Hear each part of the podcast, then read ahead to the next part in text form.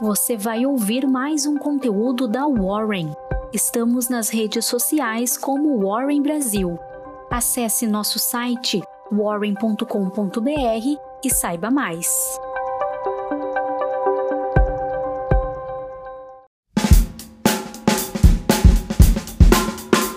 Eu sou Gustavo Pazos, trabalho no time de análise da Warren e vim te entregar sua Warren Call de hoje. No exterior, as atenções recaem sobre os dados de emprego dos Estados Unidos. A expectativa em pesquisa da Reuters é de que os empregadores criaram 200 mil vagas fora do setor agrícola no mês passado, contra 263 mil vagas em setembro. Esse seria o menor ganho desde dezembro de 2020, sugerindo algum afrouxamento nas condições do mercado de trabalho, o que pode provocar o Federal Reserve a realizar aumentos menores da taxa de juros a partir de dezembro. O relatório, que deve ser divulgado às 9h30, horário de Brasília, também deve mostrar aumento da taxa de desemprego de 3,5% em setembro para 3,6% em outubro. Falando agora um pouco sobre commodities, os contratos futuros de minério de ferro subiram nesta sexta-feira, solidificando seus ganhos semanais, impulsionados por apostas contínuas de que a China, maior produtora mundial de aço, aliviaria suas regras de Covid-19 no início do próximo ano.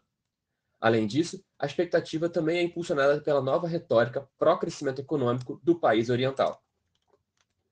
No cenário corporativo internacional, no Oriente os mercados avançaram nesta sexta-feira, com cerca de um trilhão de dólares somado ao valor das ações chinesas na semana, uma vez que rumores e notícias alimentaram as expectativas de um alívio tanto na tensão do país com os Estados Unidos quanto nas duras regras contra a Covid-19.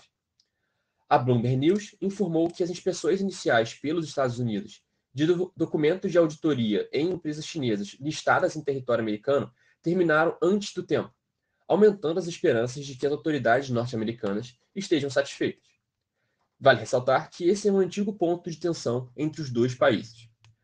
Nesse sentido, o índice S&P 300 fechou em alta de 3,27%, enquanto o índice Hang Seng de Hong Kong fechou em alta de 5,36%. Na Europa, as bolsas operavam no azul, uma vez que as ações de luxo e mineração, que são sensíveis à economia chinesa, saltavam devido às expectativas de que a segunda maior economia do mundo aliviará as restrições contra a Covid-19. O índice Stock 600 subia 1,38%. Nos Estados Unidos, os futuros dos índices de ações subiam antes dos dados mensais de emprego.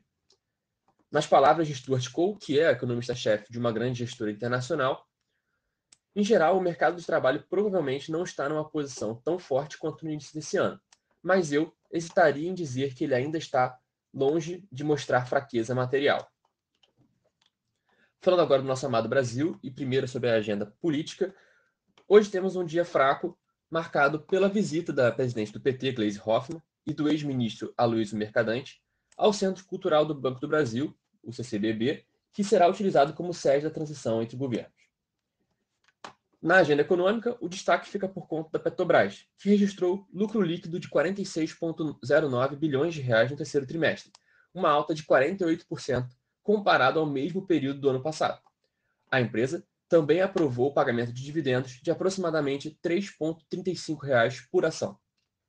Vale ressaltar que a Petrobras é figurinha carimbada na carteira Warren Income Dividendos, do time de análise da Warren, que acumula alta de 20,92% no ano até o mês de outubro. E agora encerramos essa edição da Warren Call. Até mais e aquele abraço.